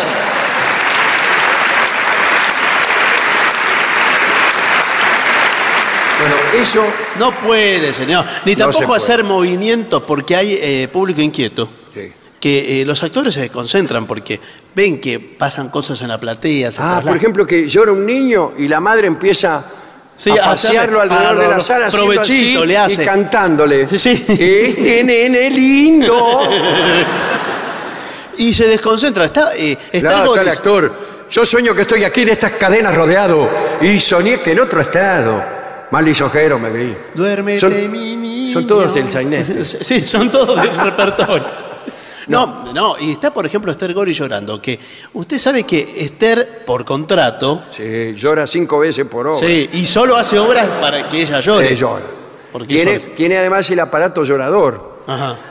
que es un aparato, yo- no quería de- contar esto, que se aplica acá a los ojos y se aprieta una gomita Sí, pero. y, sale el llanto. A veces hacen dos funciones y en la primera lo tiene muy cargado el, eh, y se la gasta toda. Sí, Y a la segunda llega sin lágrima sí. Y, y pierde el sí, dramatismo. dice, ay, mirá, dicen los de la primera fila, tiene los ojos secos, no está llorando. Sí, dice, pero es la quinta función que hace hoy. Eh, bueno, está Se deshidratada. deshidrata, anda con Sí. una botella de agua y toma de acá. Ay, dice, voy a llorar. bueno, eh, Pone cara de llorar. Veo que el actor, eh, en los cursos de, de actuación, ¿qué tal? Buenas tardes. buenas tardes, para actuar un llanto, Ah, sí. si usted no llora, no tiene esa la memoria emotiva, toda esa técnica. Ah, sí, sí. eh, usted tiene que poner cara. Cara de llorar. Que es lo mismo que mirar al, al sol. Le sale más o menos cara de Y llorar. no, no, no vale, por ejemplo, acordarse de una cosa triste, ¿eh? Sí, se puede acordar. En, en el actor estudio, ¿eh? Está bien, pero. Es el, el- el método que le llaman, ¿eh? El- Yo fui y estudié ahí y me dice, acuérdese de algo triste, me dice el tipo. Sí, y Y de yo que- le digo, mire, el papel este eh, no me sale, ¿eh? Le digo. Así le Yo decía. sueño que estoy aquí de estas cadenas rodeado, ¿eh? No, Le pero digo. no diga eh a cada rato. Eh, ¿Por qué, eh? Porque es una muletilla que molesta en el texto. Y soñé que en otro estado mal y sonjero me vi, ¿eh? Pero no, no. ¿Qué es la Dígalo. vida, eh? No, dígalo de corrido. ¿Cómo va a decir así? Que toda la vida sueño y los sueños sueños son. ¿Eh? Pero no, habíamos estado bien. Usted se, eh, se compenetra, si no, deja que los ojos se le llenen de lágrimas. Por ejemplo, no parpadea. Se le irritan los ojos. No, bueno. Y no llora. No. Pero que me olvidé de acordarme de algo triste. Eh, claro, tiene que acordar. Bueno, es difícil la actuación, ¿eh? Es difícil. Eso, hay muchos actores que incluso en medio de, de, de la obra le, le dicen al público, es difícil la actuación, ¿eh? No, no le dice así. Soñé que en otro estado mal y sonjero me vi. Es difícil la actuación, ¿eh? No.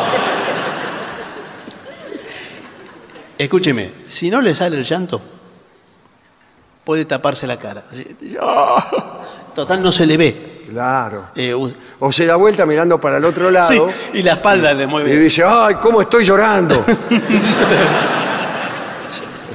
Está bien explicar lo que uno hace, como los muertos. Hay gente que sobreactúa las muertes.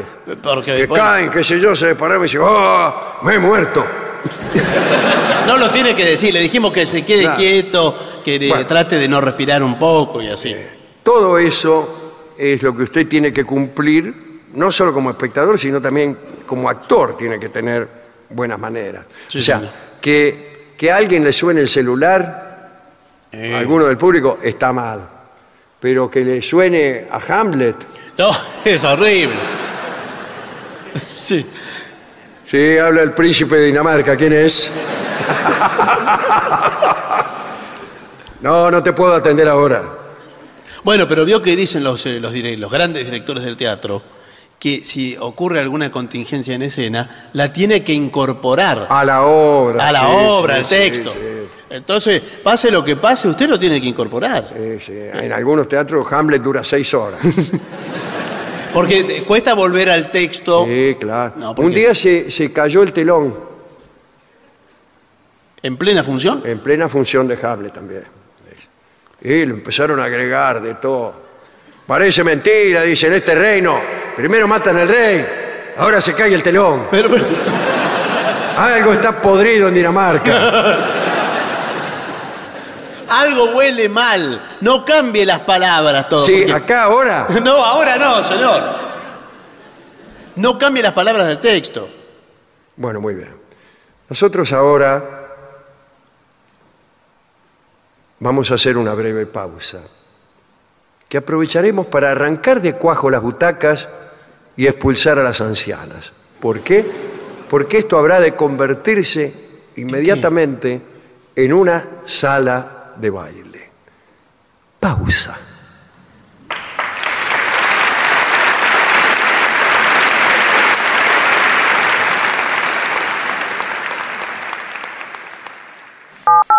$7.50. El derecho más importante es el derecho a... Derecho a la salud. al hogar. Derecho a los remedios y a la dignidad. ¡A jugar! Derecho a la igualdad. No nos olvidemos del derecho a aprender. Y también al desarrollo. Para mí, el derecho a la felicidad. Al futuro. En la provincia de Buenos Aires, todos los derechos son importantes. Por eso, estamos trabajando en todo esto y mucho más para seguir avanzando derecho al futuro. Entra en www.gba.gov.ar y entérate. Gobierno de la provincia de Buenos Aires. Derecho al futuro. Lo mejor de la 750 ahora también en Spotify. La 750 en versión podcast. Para que la escuches cuando quieras. Lo mejor de la 750 en Spotify. Dale play. 750.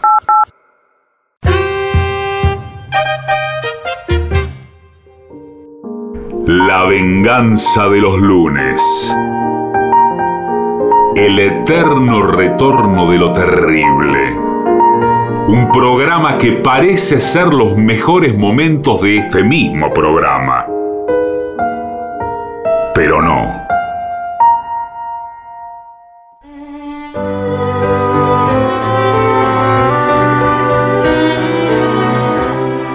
Si quiere lo convoca al sordo que andaba dando vueltas.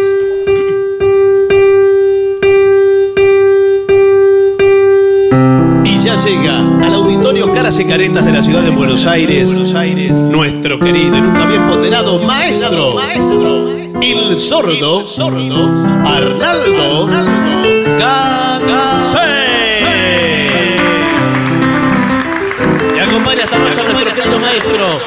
Los integrantes del trío sin nombre, Manuel Moreira. El señor Martina de Caco Dolina y su babosa. Y el licenciado pentacadémico Ale Tolina.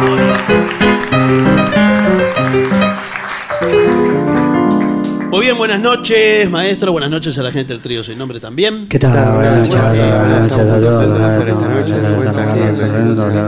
Mucho tiempo, había mucho viento. Por suerte, por suerte vino Gillespie. No me pareció. Eh, please, please me. Epa, Le piden. de los así. Beatles. Bueno. ¿Va con percusión o sin percusión? Sí. Con toda la percusión que sea posible. Pasale.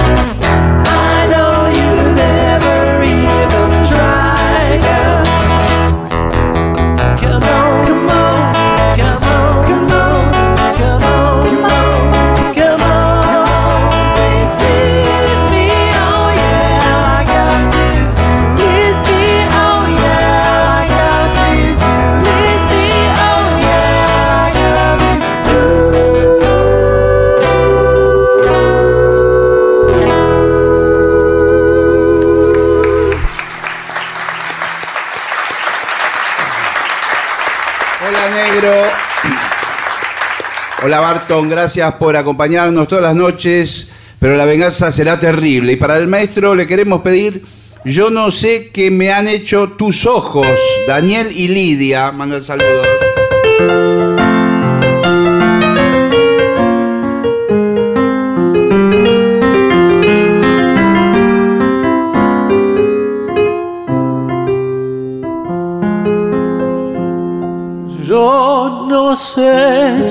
Cariño el que siento, yo no sé si será una pasión.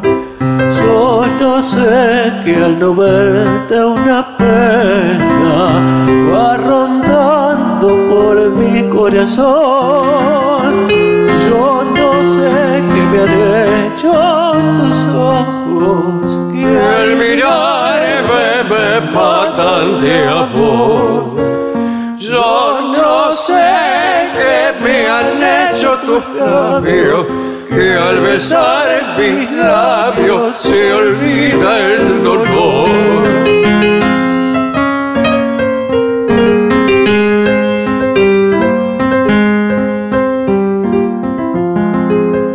Tus ojos para mí, para mí son luces de ilusión, que alumbran la pasión, que albergo para ti. Y tus ojos son luceros que van reflejando ternura y amor. Tus ojos son divinos y me tienen preso en su alrededor. Ojos para mí, Tus ojos para mí. Son el reflejo son fiel, el reflejo fiel de un alma que al querer, que al querer querrá frenesí tus ojos para mí serán, será la luz de mi camino que con fe me guiará por un sendero de esperanzas y esplendor, porque tus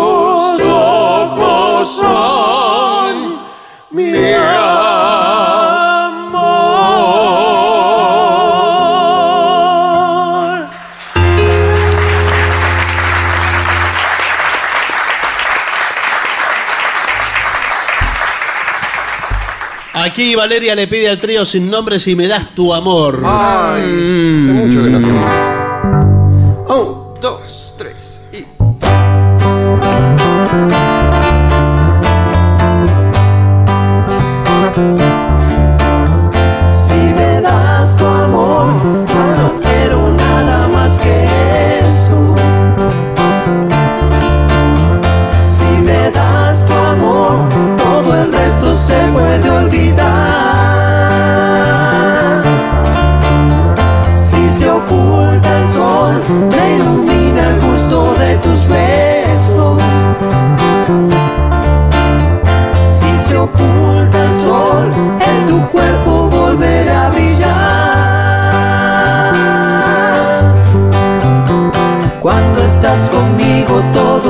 que digo ya está de más. Todo lo que es triste para mí no existe, queda detrás. Si no es de a dos, veo el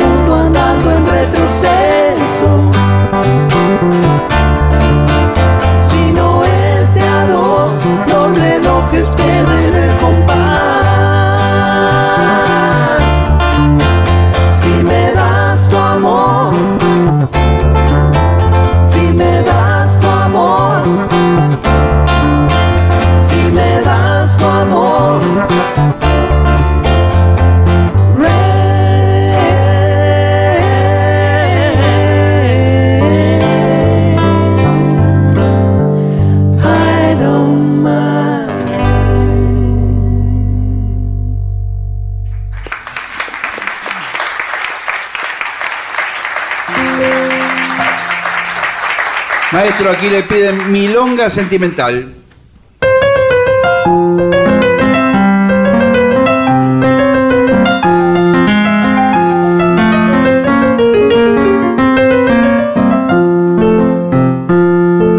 Milonga para recordarte, milonga sentimental.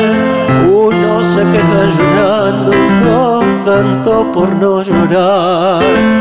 Tu amor se secó de golpe, nunca dijiste por qué. Yo me consuelo pensando que fue traición de mujer, varón, pa' quererte mucho, varón, pa' desearte el bien, varón, olvidar agravios porque ya te perdoné, tal vez no lo sepas nunca, tal vez no lo puedas creer, tal vez provoque risa ver mentiras o a tus pies.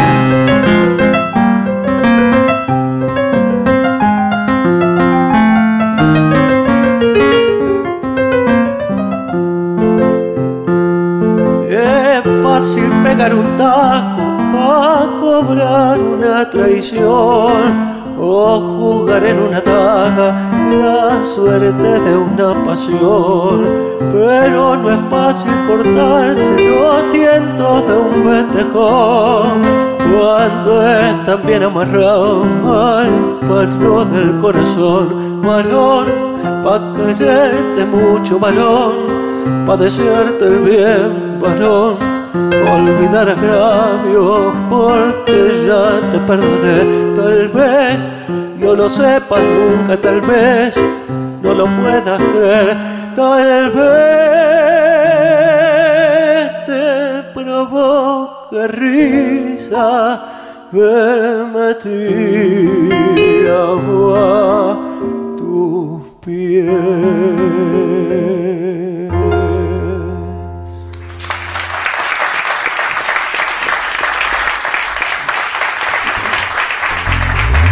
Muy bien.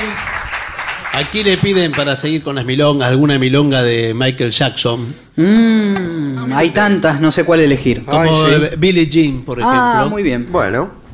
¿Va con percusión? Así arrabalera. No, eh, sí, pero no. Porque es vocal. Arranca. Un, dos, tres. y-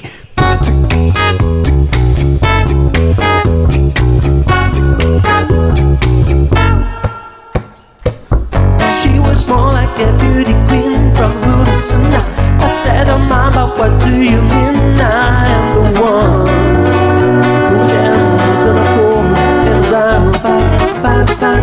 She said, I am the one who dances on the floor and round. She told me her name was. I said, Oh, mama, what do you mean? I am the one who dances on the floor and round.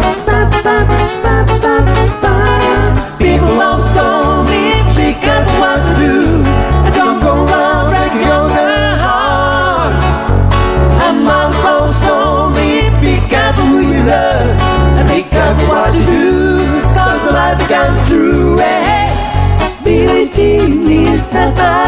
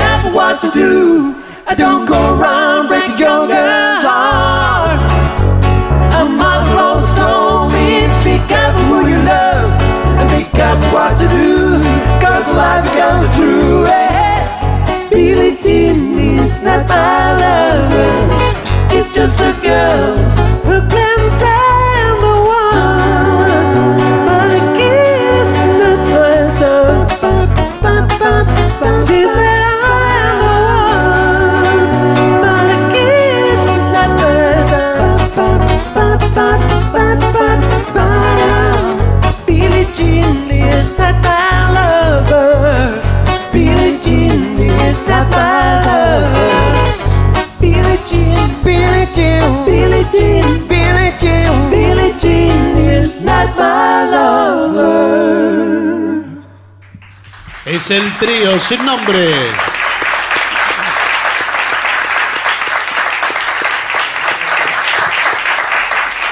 Bueno, a ver si, si trajo la trompeta Gillespie. Aquí está la trompeta. Muy bien. ¿Dónde? ¿La tiene que armar o la viene.? La tengo que armar. Es un rastro. ¿La otra parte no la tiene usted, Barton? Eh, a ver, ah, sí. ¿Qué hacemos? Vereda del Sol.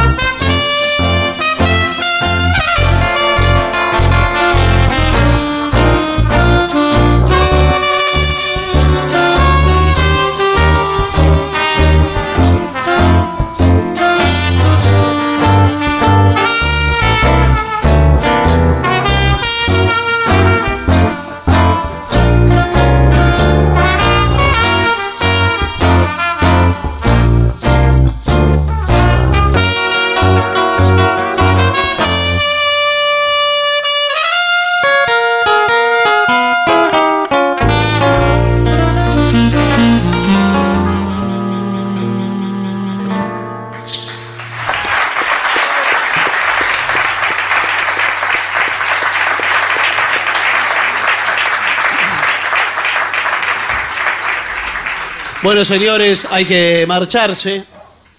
Me dice acá. Me ¿Quién? dice Filmus que hay que irse, ¿eh? Ah, bueno. Así que. ¿Qué te parece, Cholito? ¿Qué te parece, Cholito? ¿Qué te parece, Cholito? ¿Qué te parece?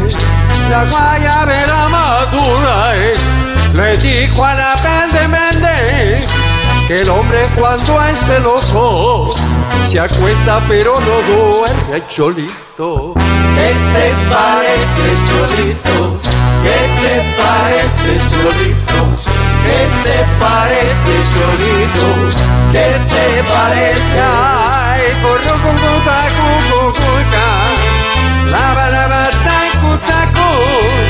con toco, pai, cutica.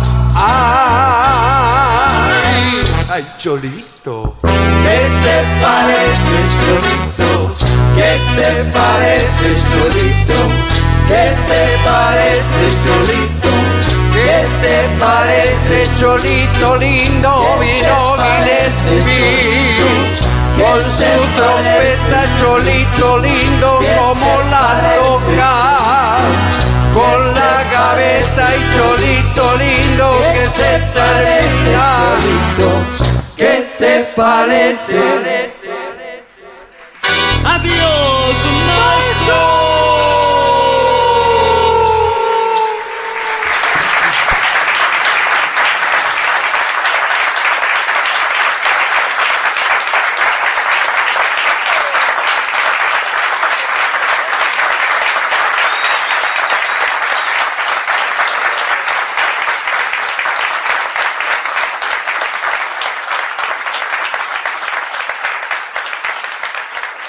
Y para finalizar, dos palabras bastan. Gracias.